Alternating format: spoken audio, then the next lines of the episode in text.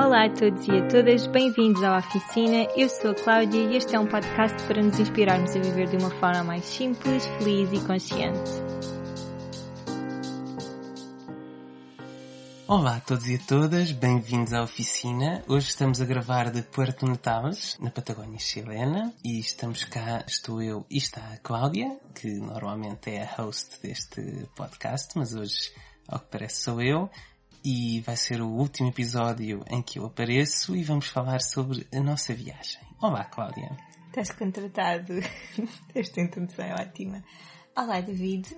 Este é o último episódio, como tu já disseste, da nossa viagem, o último episódio em que vamos estar juntos, por isso vamos aproveitar para responder eh, às questões que nos enviaram e também para falar um bocadinho de uma forma genérica da nossa viagem, que começou no dia 9 de agosto na Costa Rica e que vai terminar no dia 31 de janeiro em Buenos Aires. Vamos lá então a isso. Tens aí as perguntas? Tenho, David. Vamos começar com a pergunta relativa à última escolha que fizemos, porque é que está mais fresca, e que é sobre o trekking que tivemos a fazer a semana passada, chegámos ontem, e é da Inês Rafael, e pede para nós explicarmos a logística associada ao trekking que nós fizemos, o custo, a preparação, e a ela pareceu-lhe que não foi uma escolha leviana, para nós também não, mas foi uma escolha que trouxe muitos imprevistos. Tu que foste o homem por trás das operações, queres explicar o que é que nós andámos a fazer nos últimos cinco dias? Este trekking pode ser feito de muitas maneiras. O trekking é no Torres del Paine, uhum, que é um no Parque, Parque Nacional. Uhum. E eu diria que nós fizemos uma coisa muito inteligente, que foi descobrimos que havia aqui em Puerto Natales uma loja que vende e aluga equipamento e que faz todos os dias às três da tarde uma explicação super exaustiva sobre o percurso, quer sobre a versão curta, quer sobre a versão longa, quer sobre o equipamento que é preciso levar, sobre o que é que acontece em cada camping, sobre o que é que se pode fazer, o que é que não se pode fazer, o que é que se pode esperar. Uhum. Um, e portanto, qualquer pessoa que venha cá, mesmo que já tenha lido tudo no, na internet, aconselhamos imenso que faça no dia antes, que, que aproveitem, vão lá à loja, é muito fácil de encontrar. Uh, é todos os dias às três da tarde. Nós fizemos a versão curta, que é o W, que se pode começar, pode-se fazer em qualquer sentido. Este percurso, qualquer um dos dois percursos, dá para fazer com níveis muito diferentes. Dá para fazer levando tudo, levando a própria tenda, a comida, uh, levando tudo, não é? Quase campismo, a única coisa que é obrigatória é acampar nos parques de campismo deles, que há Uhum. muitos, ou então pode ser feito uh, de uma maneira completamente luxuriosa. Portanto, levando só uma roupinha e ficando nos refúgios ou em tendas que já têm o saco de cama, já têm tudo e ficando com pensão completa, portanto eles, eles dão pequeno almoço, jantar e almoço para o dia e portanto está para fazer das duas maneiras, ou seja, para a pessoa que quiser carregar comida para cinco dias e todo o material pode fazê-lo, a pessoa que só quiser carregar meia dúzia de, de roupinhas para mudar também o pode fazer. Nós acabamos... No entanto, Sim, nós queríamos fazer a primeira, portanto queríamos, nós somos todos escuteiros e tal, e gostamos muito de acampar, portanto tínhamos tenda, tínhamos todo o equipamento que precisávamos. Se não tivéssemos, é muito fácil alugar, há muitos sítios para alugar equipamento em Puerto Natales, mas nós tínhamos o equipamento, só que os parques de campismo dentro do parque têm lugares limitados. Principalmente dos lugares mais baratos, em que é só lugar para montar tenda.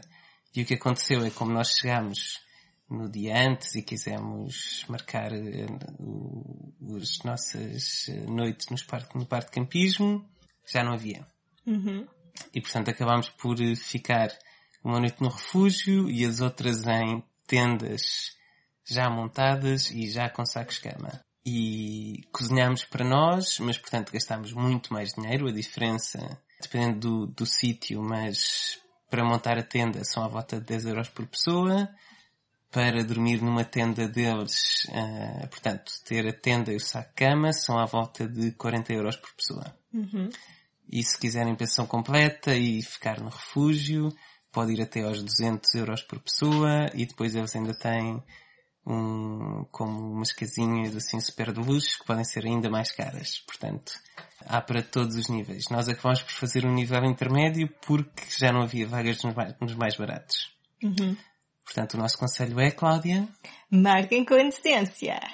Exatamente. Até porque houve sítios onde nós queríamos dormir que não pudemos. Tivemos de ficar uh, noutros sítios e, portanto, andar um bocadinho. Não, não foi tão prático como, como poderia ter sido. Mas mesmo assim, na manhã em que nós estivemos a tentar marcar tudo, porque depois são empresas diferentes que gerenciam o parque, apesar de nós termos pago bastante mais do que estávamos à espera, tivemos muita sorte. Aquele momento em que marcámos num sítio sem saber se, se o outro, se o sítio seguinte tinha disponibilidade e que foi um, um tiro no escuro brutal e que por acaso tinha, tivemos assim uma estrelinha Sim, tipo, sim, sim. Mas... Foi um grande stress. Mas pronto, e principalmente os parques de campismo que são gratuitos, porque há alguns que são gratuitos, que não são de empresas, são mesmo do parque. Esses uhum. têm que ser marcados com muitos meses de antecedência, porque Sim. esgotam logo. E é muito lixado, toda a gente estava a queixar, quem tentou marcar com antecedência que não respondem, que enviam e-mails e que ninguém responde, portanto, Pois, o é melhor é, é vir aqui, fácil. portanto, vir à Patagónia dois meses antes, marcarem a vossa viagem, voltarem para casa e depois virem cá. Porque, pelo que percebemos, a internet também não é assim tão fácil. Sim. A não ser que queiram comprar os caros e aí a coisa acho que já funciona bastante melhor. Claro, I wonder why. Mas vamos falar de coisas divertidas, do percurso em si. Sim. Foram cinco dias muito mágicos. Então, nós para ir fomos de autocarro daqui, depois atravessámos de, de catamarã para chegar mesmo até ao parque. Uhum. Deixámos as nossas coisas no refúgio e fomos ver o glaciar Grey, que foram 11 km para cada lado com muito vento. Sim. É uma coisa que neste parque vocês vão ter sempre, é muito vento. E nós quando ouvimos a descrição uh, parecia que era o fim do mundo. Não foi o fim do mundo, mas houve momentos em que uma pessoa tem um bocadinho que se agarrar a qualquer coisa para Sim. não voar.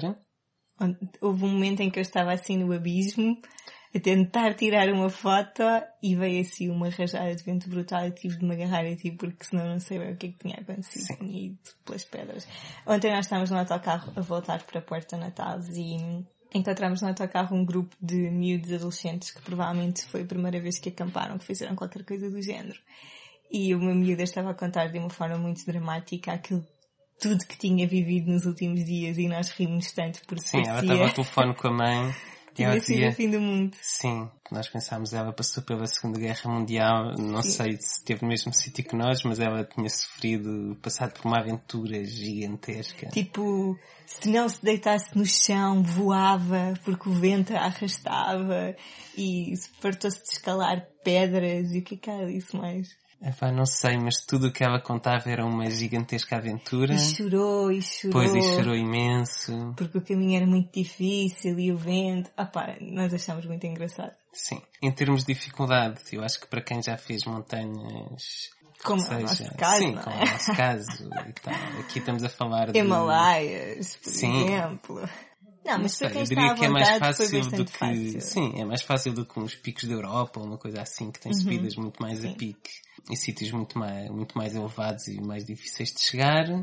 O vento é realmente extraordinário e super presente. No, no entanto, eu acho que é uma daquelas situações perfeitas para quem não tem muita noção se gosta ou não deste tipo de aventuras acho que é um sítio excelente para começar, porque hum, não tens de caminhar assim tanto por dia, podes escolher mais ou menos as distâncias dependendo do sítio onde ficas. Sim. Portanto, não era o que estávamos a dizer, a altitude não é muita, não tens de subir assim abruptamente nem descer, a paisagem é brutal, tipo, é, é tudo lindíssimo e hum, uma das coisas que nós também falámos durante o percurso é a variedade de ter lagos e montes verdes gigantes e de repente olhas para lá e tens uns picos mesmo, um cenário de alta montanha e tem uma paisagem super variada num, numa área relativamente pequena, não é? Sim, eu acho que é concentrado e é isso, tem muitas coisas bonitas, os lagos têm um azul espetacular, as montanhas têm glaciares e ouvem-se assim, calhamaços de neve a cair por ali abaixo, mesmo quando estamos no, no parque de campismo conseguimos ouvir as avalanches. Uhum espetacular e acho que é ótimo para iniciantes. Neste momento estamos em Porto Natal presos porque não reservamos os bilhetes de autocarro com antecedência e vamos ficar presos aqui até quinta-feira, não é? Pois temos aqui quatro dias antes de irmos até, antes de irmos para a Argentina, para El Chaltén, que é assim o outro sítio de, de hiking e de montanhas uh, aqui ao pé. E estamos literalmente presos. Não há, todas as companhias de autocarros estão escutadas até quinta-feira, portanto estamos a fazer tempo e a gravar podcasts. Exato. Uma das coisas que mais nos tem chateado na Patagónia é a luminosidade. É o facto de anoitecer super tarde e amanhecer muito cedo. Especialmente a acampar, não é? Nós vimos isso, tipo, às 10 da noite ainda está claridade. Nós estamos a tentar dormir e é muito estranho, não é? Sim, é estranho. No verão, que é, que é dia mesmo à noite, nunca fica mesmo Sim. noite. Há sempre luminosidade e, portanto, para dormir custa um bocadinho a habituar-nos a, a ver sempre a luz. E é acorda-se muito facilmente à meia da noite uhum. e então no, no parque em que ainda por cima a tenda apanhava vento e estava de vez em quando parecia que íamos ser levados por um furacão, uma pessoa acorda dez vezes à meia da noite Sim. simplesmente porque está luz e porque está barulho. Portanto, malta, acho que o nosso conselho é venham à Patagónia, vale muito a pena. Sim, e preparem as coisas com o tempo. Sim, não um façam como nós. Depois, vamos às perguntas da Inês 3D, que é uma habitué e que faz sempre as perguntas mais divertidas. Primeiro ela quer saber se o David se despediu para vir fazer a viagem. David, queres responder? Eu acho que nós, no primeiro episódio da viagem, falámos sobre isso. Uhum. Mas nós estávamos a viver nos Emirados e despedimos-nos de tudo o que fazíamos lá. Portanto, eu neste momento não tenho emprego, mas nós também não temos casa, não temos carro, temos umas malas em casa dos nossos pais Sim. e isso é o que nós temos. Sim. E uns frascos de vidro. Exatamente. Portanto, sim, eh, estes seis meses foi mesmo o intervalo entre uma fase de vida e outra fase de vida. Uhum. Depois, nunca foram ao médico nem estiveram perto de ir? Não. Eu tive uma gripita na Costa Rica. Sim, fomos, uma... fomos para São José por... Tínhamos um bocadinho que lá ir, mas decidimos ir até à cidade para se, se piorasse. Estávamos num sítio assim com, com mais uh... e também tive hum, dores de garganta nas Galápagos mas a coisa controlou-se. Tu és a pessoa mais saudável que eu conheço. Não me lembro de alguma vez ter ter cuidado de ti durante muito tempo, portanto tivemos muita sorte. Eu não tive nenhuma parada em digestão, que é uma coisa absolutamente extraordinária e inédita, por isso estamos fixes. Sim, também se tivéssemos, tínhamos seguro e ativávamos sim. o seguro. Sim, sim. Felizmente ainda não precisámos de ativar o seguro. Qual o espanhol falado mais bonito que ouviste? Ou são todos iguais? Bem, claramente no Sul, Argentina e Chile é bem difícil de perceber. Há momentos em que nós ficamos mesmo, uh, o que é que esta pessoa acabou de dizer? Sim, eu acho que nós não somos espetaculares falantes de espanhol e portanto Acho que mesmo agora conseguiríamos distinguir se a pessoa era do, do, do sul da América do Sul ou mais do norte ou da América Central, mas não conseguimos distinguir o sotaque deste país ou daquele Sim. país ou daquela cidade. Mas eu acho que aquelas zonas mais da Colômbia, do Panamá, da Costa uhum. Rica, uhum. o sotaque é assim mais cantado. É um bocadinho Sim. como o brasileiro é para o português, é assim um sotaque cantado em que o espanhol não é aquele espanhol assim ríspido que nós estamos habituados de Espanha. Sim. É uma coisa muito mais suave e mais bonito. Depois cá para o sul, é, nós, aqui foi, acho que foi o único sítio em que é normal nós termos que pedir às pessoas para repetir. Sim. Uh, porque as pessoas falam rápido e, não sei, comem umas palavras, uh, fica assim... Falam muito assim... Parece que duas bolas na boca. É, há assim um sotaque qualquer estranho e é difícil entender. Mas agora estamos super prós porque pelo menos já conseguimos distinguir o sotaque de Espanha e, e o sotaque da América do Sul. Sim, mas esse é fácil. Sim, esse logo esse desde é o muito, princípio. Esse é muito fácil. Até porque uma pessoa vem com um bocado dos tiques do espanhol de Espanha e cá, tipo, eles olham para ti. Porque... Sim, tu estavas sempre a gozar comigo com coisas que eu dizia. Com Sim.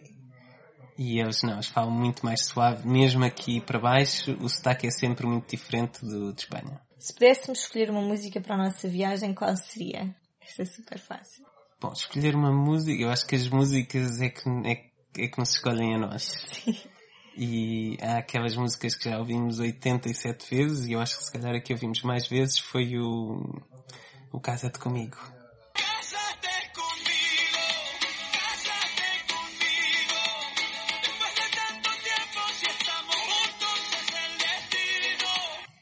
Ah, mas que basicamente passamos o dia todo a cantar Casa-te comigo. E hum, muitas pessoas perguntaram-me se aqui estamos sempre a ouvir o Despacito e nem por isso, ouve-se muito mais em Portugal. Sim, muito, muito mais em Portugal. E acho que é isso, portanto esta é oficialmente a música da nossa viagem, o Casa-te comigo. Sim. Eu não sei se é a pergunta, mas podemos falar também do filme oficial desta viagem, Ela não pergunta, mas temos de falar. que é claramente o Baywatch, Uhum. que nós ainda por cima pá, tínhamos sacado e vimos logo no início da viagem ah, naquela da diversão e tal, rimos um bocadinho e depois eh, vimos mais sete ou oito vezes em viagens de autocarro com dobragem em espanhol ou legendado, já sabemos as falas todas do Já filme as músicas. tudo depois no autocarro o som está super alto, portanto é impossível evitar. Não dá para não ouvir. Sim. Até dá para não olhar, mas não dá para não ouvir e portanto é o filme da, da viagem. É o filme que eu mais vezes vi na vida, sinceramente. Talvez, sim. Depois, uma palavra para a nossa viagem. Perguntei nas 3D. E também esta só pode ser chévere. É chévere. É uma palavra que nós não sabíamos que existia e que basicamente quer dizer fixe em praticamente toda a América do Sul. Sim, mas nós só descobrimos em- no Equador. Nós descobrimos no Equador, mas depois perguntámos a uns colombianos e eles disseram que sim, que também usavam. Sim. Portanto, nós demorámos um bocadito a descobrir, mas chèvre é mesmo fixe. Eles usam E para estamos sempre a tudo. usar em tudo. Sim, e agora usamos, em vez de fixe, dizemos, é que isto é de chèvre. E estamos sempre a usar eh, palavras tipo ehm, espanholadas. Tipo, isto está cerrado. Ah, tenho, tenho fome em vez de dizer hambre. Sabe? Estamos sempre a inventar. Depois, o cheiro mais diferente que cheiraste nestes seis meses. Não é uma pergunta nada fácil. É, não sei. Eu só consigo dizer, e isto não é muito difícil, o cheiro a xixi nas ruas. Às vezes é um bocado intenso logo de manhã. E não é que isto seja uma rebeldaria, mas na América do Sul já vi várias vezes homens a fazerem xixi tipo encostam-se a uma árvore, ou em Bogotá um taxista parou assim, encostou o carro na estrada e foi fazer xixi. Isto é uma coisa que acontece em todo o mundo, mas acho que aqui é muito mais descarado, sem ser em todo o lado, do que na Europa, diria eu. Sim, é mais presente, mas É mais tu em normal. Lisboa também passas no caixa de de manhã e cheira a xixi. Sim, mas não vês, tipo, eu não lembro-me, sabe, já vi uma Sim, durante ou o outra. dia, Aqui durante o menos, sim. dia, de vez em quando, lá vês um, um homem encostado a qualquer coisa, já sabes o que é que ele está a fazer. Ah, mas acho que esse, mais do que um cheiro, é assim uma prática que, que é mais comum do que na Europa. Sim. Depois ainda da Inês 3D, se tivemos medo em algum sítio. Pá, acho que não. Também acho que não. Assim, Acho que em termos de correr riscos de vida, não me lembro de alguma vez ter sentido que a minha vida estava em perigo, seja em termos físicos, porque eu estou a subir a um monte e estou cansada, ou, ou porque estou numa cidade e algo, e estou num sítio que não é muito aconselhável. Acho que nós já tivemos viagens em que eu senti mais esse perigo do que nestes seis meses. Sim, por exemplo, eu lembro-me em São José que fiz um atalho e de repente estava na, na rua da prostituição e da droga, Sim.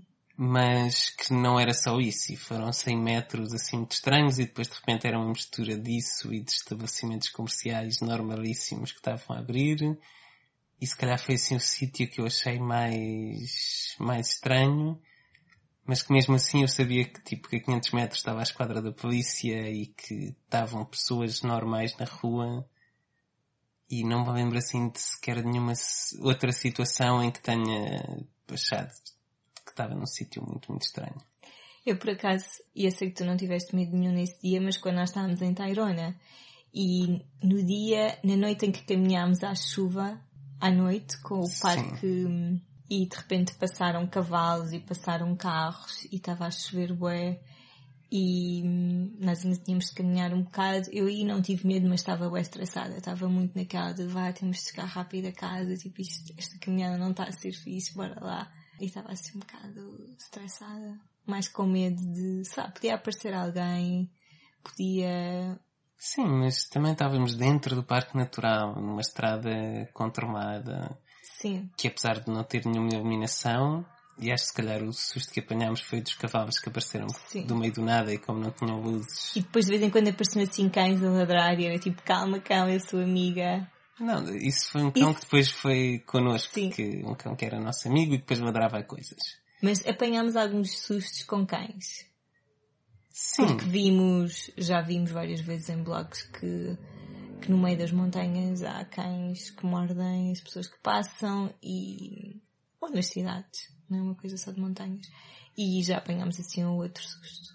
sim, ter uns cães a ladrar para nós já aconteceu, mas Já houve um tipo que te tocou mesmo. E se tu não tivesses gritado, ele tinha-te mordido. sim. Mas aí lá está também no meio da cidade e é daquelas coisas que são 3 segundos e acabou. Sim.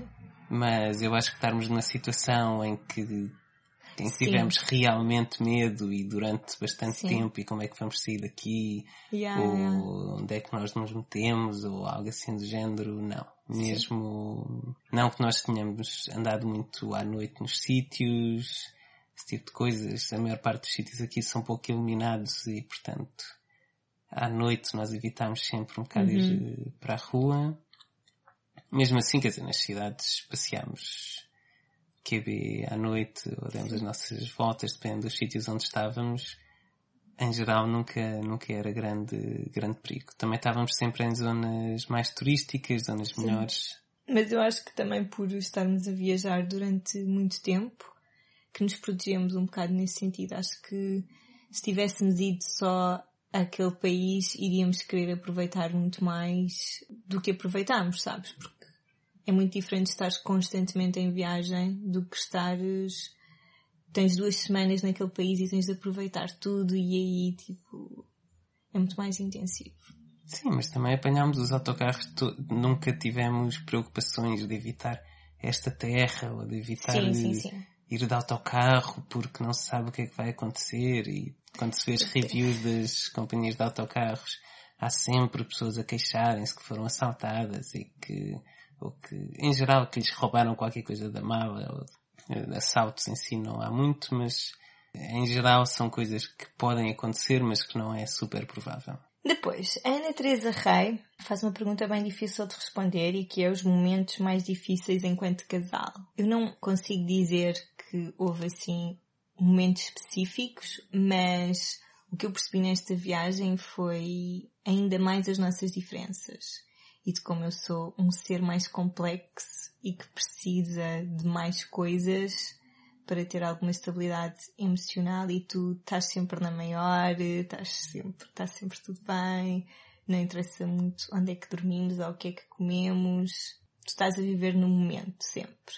E eu estou mais ansiosa porque não tenho saladas ou sumos verdes ou, ou porque, sei lá, o sítio onde estamos a dormir não é assim tão confortável. Não sei. Sim, eu diria que, pelo menos do meu lado, as vezes que eu fiquei assim um bocado mais chateado, triste, o que quer que seja, é quando nós estamos num sítio eh, que é fixe, que podemos aproveitar, mas que tu estás preocupada com o que se vai passar daqui a três meses ou quatro meses Sim. e não estás lá a aproveitar e estás preocupada com, com outras coisas e isso a mim acho que foi a coisa que de vez em quando me incomodava um bocado, mas que também não foi omnipresente. Não sei, eu acho que não tivemos assim nenhuma grande crise. Yeah. Obviamente chateámos-nos, mas eu acho que por aquelas coisas três ou quatro horas ou uma noite e na manhã seguinte fizemos as Sim. pazes. Pequenas coisinhas que- que eu acho que são normais quando se está seis meses juntos, mas Uhum. não tivemos nenhuma grande crise ou Sim. nenhuma, eh, assim, nada de, de espetacular que fique para a história. acho até que, que esta viagem nos uniu. Não sei, eu sinto que nós éramos super amigos, já éramos melhores amigos antes de irmos para a viagem, mas agora estamos mesmo super cúmplices Não sei, uma coisa que nós dissemos nos Galápagos quando estávamos a passear foi que nós não fazemos ideia se vamos ficar juntos para sempre. Mas o que vivemos nesta viagem, e, e antes disso, não é? E o que iremos viver, são momentos que queremos guardar com muito carinho. E esta viagem foi realmente mágica, independentemente do que é que vai ser o nosso futuro, aquilo que vivemos aqui vai nos unir para sempre. Sim, eu, acho que é isso. Acho que temos a certeza que somos bons amigos e que conseguimos viver um com o outro quase em exclusividade durante seis meses e sem problemas e sem nos cansarmos um do outro e da maneira de ser um do outro. Uhum. Acho que é impossível viver sem nenhuma queixa, mas isso também não seria ser humano. Depois, a orgânica, com capa.pt, pergunta qual foi o nosso maior desafio e a maior aprendizagem durante toda a viagem e se eu voltava a fazer tudo igual ou mudava alguma coisa. Bem, acho que aqui podemos responder individualmente porque não é necessariamente uma pergunta de casal. Eu posso começar porque eu acho que tive mais desafios do que tu e claramente o maior desafio da viagem foi conciliar o trabalho com a viagem em si. Nós íamos para a viagem sem trabalhar oficialmente, mas eu tinha muitos planos de muitas coisas que queria fazer durante a viagem, porque, como é óbvio, não é? Uma pessoa está em viagem e tem tempo para tudo e Escrever um livro. Sim, gera o seu tempo. Eu ia escrever um livro, eu ia manter o podcast, fazer não sei quantos posts, ma- eh, enviar newsletters, fazer tudo. E depois cheguei aqui e, e percebi que não era nada disso, que passamos muito tempo em autocarros, que às vezes até tenho um tempinho para trabalhar, mas estou cansada, ou o sítio onde estamos a internet é fraquinha, ou não estou minimamente inspirada e portanto eu diria que os primeiros dois meses, só entrar no terceiro, da viagem eu estive em num esforço constante de tentar e sempre a dizer a mim mesma e a conversar com o David que eu tinha de encontrar um equilíbrio para isto tudo e que tinha de encontrar uma rotina e tentámos ter uma rotina e tentámos não ter uma rotina e depois às tantas eu percebi que estava a ser muito cansativo, que estava em esforço. Para mim não foi nada fácil ficar seis meses sem desenvolver ou sem mostrar trabalho, não porque eu acho que eu faço imensa falta no mundo e que, e que o mundo deixou de girar por o oficinal e não estar a bombar, mas mais porque eu preciso mesmo de me sentir ativa e de fazer coisas e desenvolver eh, os meus projetos, enquanto que o David é a pessoa, mas isso tu já vais responder, tu és a pessoa mais pacífica, mais centrada no momento. Acho que absorve esta viagem de uma forma muito mais presente e eu andei assim meio barata tonta ao início. Depois, na segunda fase da viagem, diria que, nem sei, diria que já mais conformada que não ia conseguir escrever o tal livro. E atenção, malta, eu nem sequer tenho uma editora, não é que eu tenha algum prazo para cumprir, eu não tenho absolutamente nada, era só um objetivo que eu tinha estabelecido. Na segunda fase da viagem já estava mais numa de, ok, não vou conseguir fazer nada daquilo que propus, vou só manter o podcast e preparar uh, os programas. Fiz muita pesquisa, li muitos livros, que foi muito bom. Mas realmente foi muito importante para mim esta viagem e perceber que as coisas não têm de ser feitas exatamente quando eu quero, que é bem mais importante estar a viver neste momento, sobretudo por ser uma viagem tão exclusiva e que nós tivemos tanto tempo a preparar, fartámos de trabalhar para juntar dinheiro e realmente percebi pronto, que mais valia aproveitar, desfrutar da viagem. Mas não foi fácil. Confesso que houve momentos em que eu até ponderei ir embora, tipo, mais cedo, para poder fazer tudo aquilo que tinha proposto. Acho que, respondendo à pergunta da orgânica, se fosse hoje, se eu mudava alguma coisa. Bem, eu não gosto nada de dizer, ah, estou tão arrependida porque se, se eu tivesse arrependida não teria tido esta aprendizagem. Portanto, ainda bem que esta viagem aconteceu assim, ainda bem que eu passei por tudo isto. Não é tudo cor-de-rosa quando se está a viajar, mas se fosse hoje o que eu faria seria andar menos de um lado para o outro. Nós a cada três dias mudávamos de sítio, que implicava muitas vezes passar o dia inteiro dentro do autocarro. Tentava alugar mais Airbnbs em vez de ficarmos num hostel ou num hotel porque permite-nos cozinhar, permite-nos ter uma rotina diferente. E agora que já estou na reta final da viagem, já estou numa fase em que estou completamente desesperada para voltar a cozinhar e a comer muitos verdes, essas coisas todas que fazem parte da minha vida e, portanto, Diria que se voltasse a fazer esta viagem fazia num modelo mais equilibrado de coisas que também são importantes para mim, como comer bem, ter uma rotina para cuidar do meu corpo, meditar com calma e passear.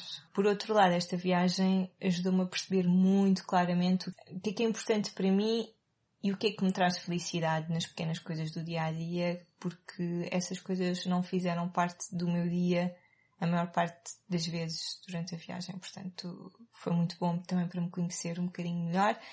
E agora vai ser ridículo porque tu vais dizer duas frases e eu fiquei aqui meia hora a falar sobre toda a aprendizagem da viagem. Pois, se calhar. Então, a minha aprendizagem se calhar foi um bocadinho mais prática e foi que seis meses não é assim tanto tempo para viajar Uhum.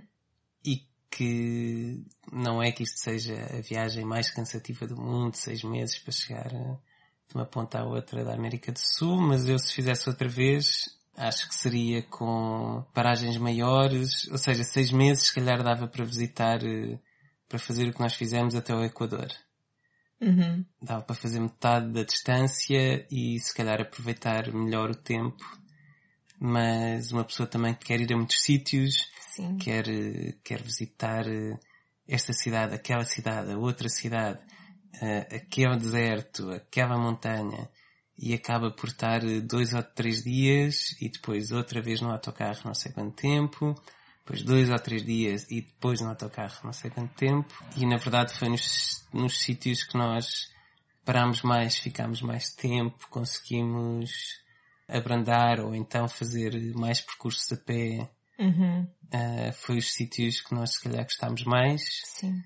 Portanto, eu diria não tentem ver o mundo inteiro em seis meses. Seis meses eu faria, se fosse agora, faria a Costa Rica, mais Bocas de Altura no Panamá, faria a Colômbia, faria talvez o Equador e as Galápagos e deixaria o resto para outros seis meses de viagem. Sim. Ao mesmo tempo, não sabemos quando é que vamos ter outros seis meses e, portanto, já vimos muita coisa e quando voltarmos sabemos exatamente onde é que queremos ir. Uhum. E não sentes, sei lá, não sentes que mudaste um bocadinho ou que tens uma forma diferente de ver o mundo ou só aprendeste, só tiveste a tua aprendizagem prática? Não sei, eu acho que me, que me conheço bastante bem e nesse sentido não, não me surpreendi muito comigo durante a viagem. Uhum. Não posso dizer que tenha aprendido mega coisas, eh, sei que continuo a, a adorar viajar e quero viajar muito. Mais uma pergunta. Temos a da Rita Singés, que diz como é estar seis meses constantemente com alguém. Bem, acho que já respondemos mais ou menos a isto. Sim, eu acho que depende desse alguém. Sim. E no nosso caso, quer dizer, é a primeira vez que estamos tanto tempo, mas ao mesmo tempo vivemos no, num país distante, Sim. um bocadinho isolados. Obviamente depois fomos fazendo amigos, isso tudo, mas sempre nos tivemos mais um ao outro e portanto estamos muito habituados a estar um com o outro. Uhum. E acho que não foi nada, nada estranho. Mas nem sempre é fácil. Há dias em que tu estás mais cansado e de repente as pequenas coisinhas que a pessoa faz que não te chateiam normalmente de repente chateiam-te e Sim, mas eu acho que isso nunca ganhou. Acho Sim, que isso sim, faz sim. parte. Quando se vive junto, quando se vive junto na mesma casa é igual. Nunca põe, eh, põe os garfos no sítio das facas na gaveta. Põe não sei. Há sempre pequenas coisinhas que irritam uma pessoa. Usa a minha escova de dentes, esse tipo de coisas. não sei do. Mas quando essas coisas não, não tomam proporções maiores, é sinal de que as coisas estão bem. E entre Uhum. nós acho que estão bem essas pequenas coisas que nos foram irritando aqui e ali nu- nunca se transformaram em sintomas de outras Sim. coisas maiores. Portanto, eu acho que correu muito bem. Acho que tivemos tipo 1 ou 2% do tempo chateados um com o outro ou com irritados com qualquer coisa que a outra pessoa fez. Portanto, acho que correu bem. Eu acho que o prémio de coisa mais ridícula da viagem foi numa semana em que eu própria estava insuportável, não me aturava e, e o David também me estava a irritar e eu só pensava como é que eu vou viver assim com esta pessoa mais não sei quantos meses de viagem foi na Colômbia e basicamente o que aconteceu, nós estávamos num parque a caminhar, foi em Tairona, tu nem sequer te lembras. Estávamos a caminhar e eu disse ao David, o David tem um hábito que me irrita muito, que é quando nós estamos a fazer caminhadas, ele é uma máquina e nunca está cansado e nunca quer parar, E eu de vez em quando gosto de parar, não é? Porque sou humana, para beber água, para comer um snack. E eu também paro. Pois, mas o problema é que tu paras com a mochila posta. Então o que acontece é, eu estou sentada, a relaxar, a apreciar a vista, e pedi ao David, porque estava assim numa fase irritada, ou te sentas aqui ao pé de mim, ou então continua a andar, porque eu já sabia que aquilo me ia irritar.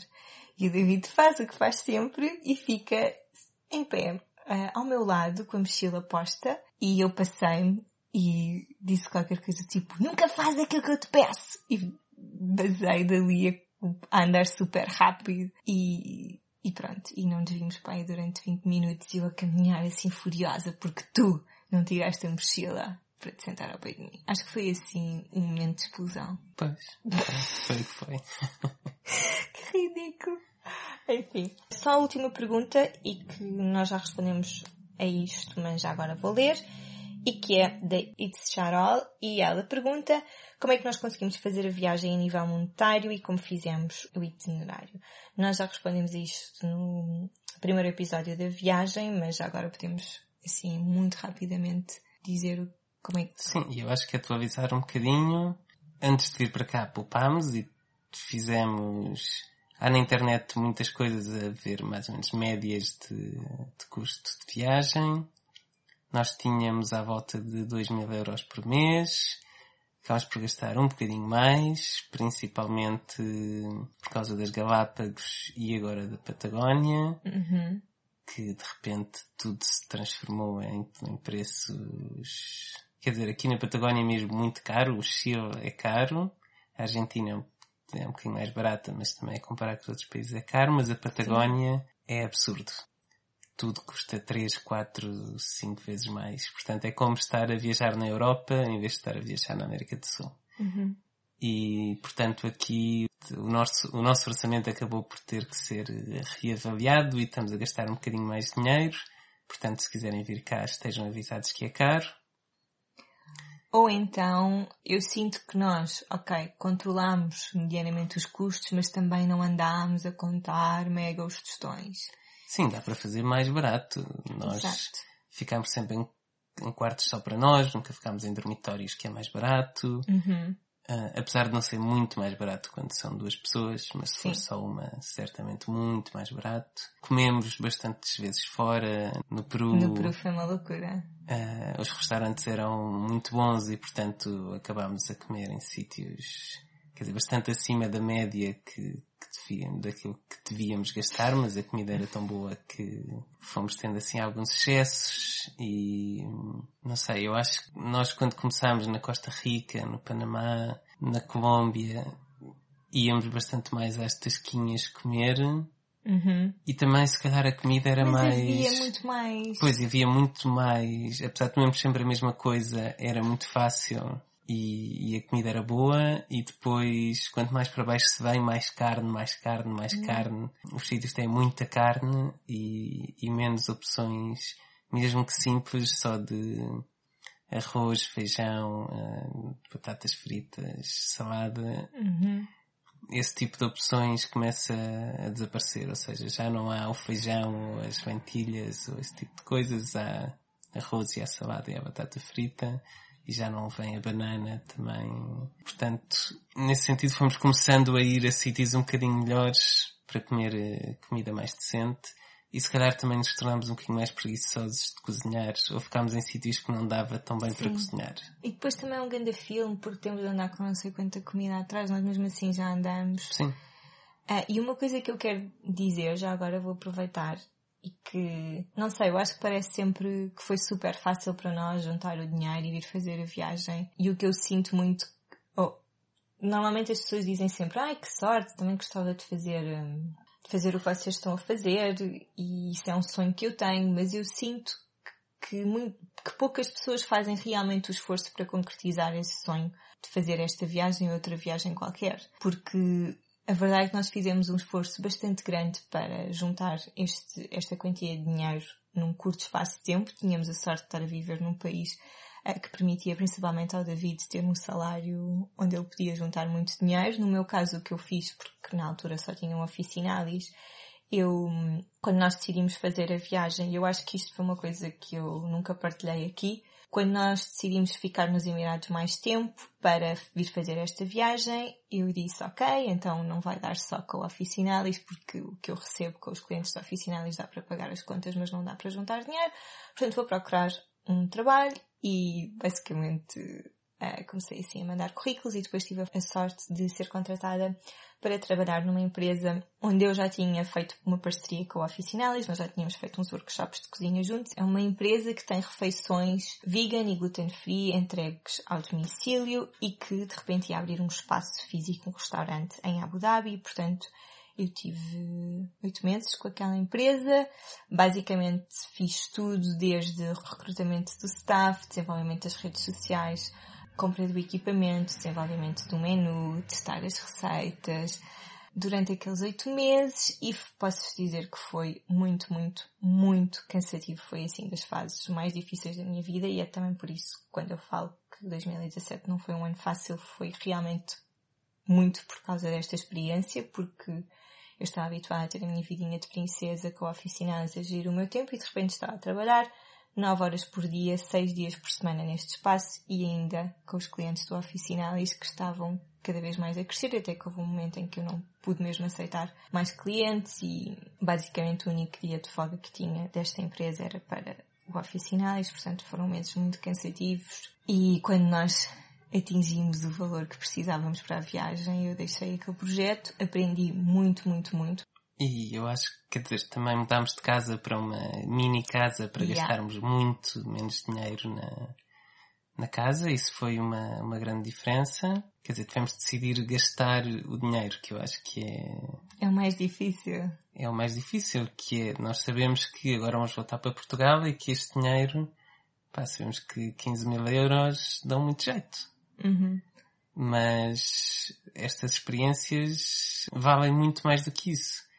E de Yeah. que é que vale uma pessoa estar sempre a pensar que amanhã vai precisar, amanhã vai precisar e depois nunca aproveita a vida. E portanto, às vezes temos mesmo que, por um lado, sacrificar-nos um bocadinho e fazer o que nós fizemos, passarmos a ir comer fora muito menos vezes, passarmos a ser muito mais poupadinhos, mudarmos de casa, uh, continuámos a trabalhar num sítio onde estávamos fartos, mas uh, o ordenado era fixe e pronto, depois íamos embora para Portugal, portanto, e tínhamos esta viagem, portanto, uh, aguentámos um bocado e, e acho que valeu a pena. Sim. Acho que também não vale a pena passar uh, cinco anos a sacrificarmos a nossa vida para ir viajar seis meses, mas também não vale a pena estar a trabalhar e a poupar dinheiro e sempre preocupado com e se eu não tiver amanhã e se eu gastar agora, o que é que eu vou fazer? Não, temos o dinheiro, é aproveitá-lo e aproveitar um bocado a vida e o que vier a seguir, logo se vê. Sim. Nós fartámos de trabalhar, fartámos mesmo, foi mesmo Sim. cansativo. Tu houve uma altura que também Sim, tiveste estava um ou outro mais projeto. projetos por fora e Ah, portanto, não foi uma coisa que, que nos saiu numa herança. Nós fizemos esta viagem com o nosso trabalho e a nossa recompensa e espero que no futuro consigamos continuar a juntar dinheiro para viajar sempre. E, é- e também é muito esse mindset que, que a viagem me ajudou e que é, epá, quando eu olho para, para a nossa app de- do que é que de quanto já gastámos, às vezes o meu coração começa assim a bater mais rápido. Porra, nós já gastámos tanto dinheiro. Sim, quando chegámos aqui à Patagónia, eu ao princípio estava, não sei, os primeiros dois, três dias, só via dinheiro a ir-se embora e já estava a ficar maluco. E depois pensei, pá, olha, é assim, é o preço disto, estamos cá, vamos aproveitar, vamos gastar o que for preciso. E depois, olha, é pá, são mais mil euros, é chato. Em 15 dias gastamos mais mil euros do que estávamos a contar, é muito dinheiro. Mas é o que é, vamos aproveitar e acho que, que valeu a pena. Uhum. E mesmo que, e se precisarem, nós só precisamos de oito meses para juntar esse dinheiro, mas se for, preciso fazerem sacrifícios durante mais tempo, façam, não deixem de viajar. Porque eu sinto mesmo que em relação às viagens as pessoas têm muito esta coisa do ai quem me dera, mas não tenho dinheiro, não tenho dinheiro. Há sempre esta limitação do dinheiro. E dá para viajar muito mais barato Yeah. do que nós viajamos. Foi uma escolha nossa viajar com certo, com certo conforto. Mas há quem faça isto com muito menos dinheiro e é feliz Sim. à mesma e, vê os sítios e se calhar até conhece mais gente. Isso é uma coisa que nós, porque ficámos sempre em hostels e, e tínhamos quartos só para nós que não estávamos a partilhar com outras pessoas, se calhar conhecemos menos pessoas durante a viagem do que se tivéssemos gasto menos dinheiro e teríamos uh, sido obrigados a estar mais com outras pessoas. Uhum. Ser menos bichos de mato, mas é daquelas coisas que uh, há muitas pessoas e vê-se muito, eu viajo para conhecer pessoas, nós claramente não. Nós temos isso na ideia, mas depois estamos um com o outro e não nos damos assim tanto uh, às Epá. pessoas e aos sítios onde estamos. Olha, muito estamos felizes um com o Sim. outro. Que se lixe, mais vale aceitar do que tentar. Claro. Sim, acho que estamos bem com isso. Já terminamos as, eh, as vossas perguntas e acho que assim, em jeito de balanço, para fecharmos a nossa viagem, ainda faltam duas semanas, mas pronto. Eu sinto que é muito estranho ainda estar dentro da viagem e já estar a fazer conclusões da viagem. E se calhar daqui a dois meses vou ouvir eh, este podcast e já vou estar a pensar de uma forma completamente diferente. Mas eu sinto muito o que está a dizer há bocadinho, que esta viagem ajudou-me a perceber eh, as coisas que são realmente importantes para mim para a minha felicidade. Adorei a viagem, ainda há sítios que eu fico. Epá, nem acredito que estou aqui, sabes, na Patagónia, nas Galápagos. Foi uma viagem absolutamente incrível, nós fartámos de passear, estreitámos laços. Não sei, eu saio daqui mesmo de coração cheio. Confesso que já estou com muita vontade de regressar a Portugal, de termos uma casa, de construir hum, uma vida em Portugal, depois de tantos anos a viver fora. Já estou um bocado ressacada, mas também ao mesmo tempo estou um bocado triste porque passou tudo demasiado rápido e eu ainda sinto que ainda não processei nada disto porque estamos sempre em viagem, portanto tu não consegues fechar um ciclo porque o ciclo está sempre aberto. Não sei se Sim, eu acho, sentido. acho que é difícil porque temos sempre tanta coisa para ver no momento que é Yeah. difícil ver a big picture. Uhum. Acho que isso vem daqui a seis meses. Yeah. E eu sinto-me completamente desfocada. Eu sinto que estou sempre noutra que, não sei, parece que existe um mundo paralelo. Existe o nosso mundo e depois existe um mundo lá fora. Eu sei que tu, por ti, continuavas a viajar mais seis meses, mas só precisávamos ter mais dinheiro. Mas não dá. Pois. E pronto, malta, espero que tenham gostado de nos acompanhar durante a viagem. Eu, entretanto, vou atualizando no blog as partes mais práticas de por onde é que andamos, quanto é que gastámos em cada país. Até agora já está atualizado só até à Colômbia. Vou ver se me despacho para atualizar o resto, mas já sabem, uma das aprendizagens da viagem foi em não forçar o trabalho, portanto, em não estar sempre em modo produtivo, produtivo, produtivo. E, portanto, olhem, fiquem atentos ao blog se quiserem saber mais pormenores sobre a viagem. É isso. Sim, acho que vamos parar de nos gabar de- dos nossos seis meses de viagem Sim. e Bem, agora para castigo temos meses nada descansados com o nosso regresso. Portanto, temos que trabalhar sim, agora vamos com mais ter... pessoas. Muito obrigada, David, por te ter juntado a mim neste podcast. Eu sei não é propriamente uma coisa que tu adores. Não, eu adoro ouvir a minha voz, já sabes disso. E a seguir, quando estiver a editar e ouvir a minha voz, vou adorar. Portanto, caso ouvintes a Deus, espero não voltar. Até para a semana, malta. Um dia cheio de sol interior.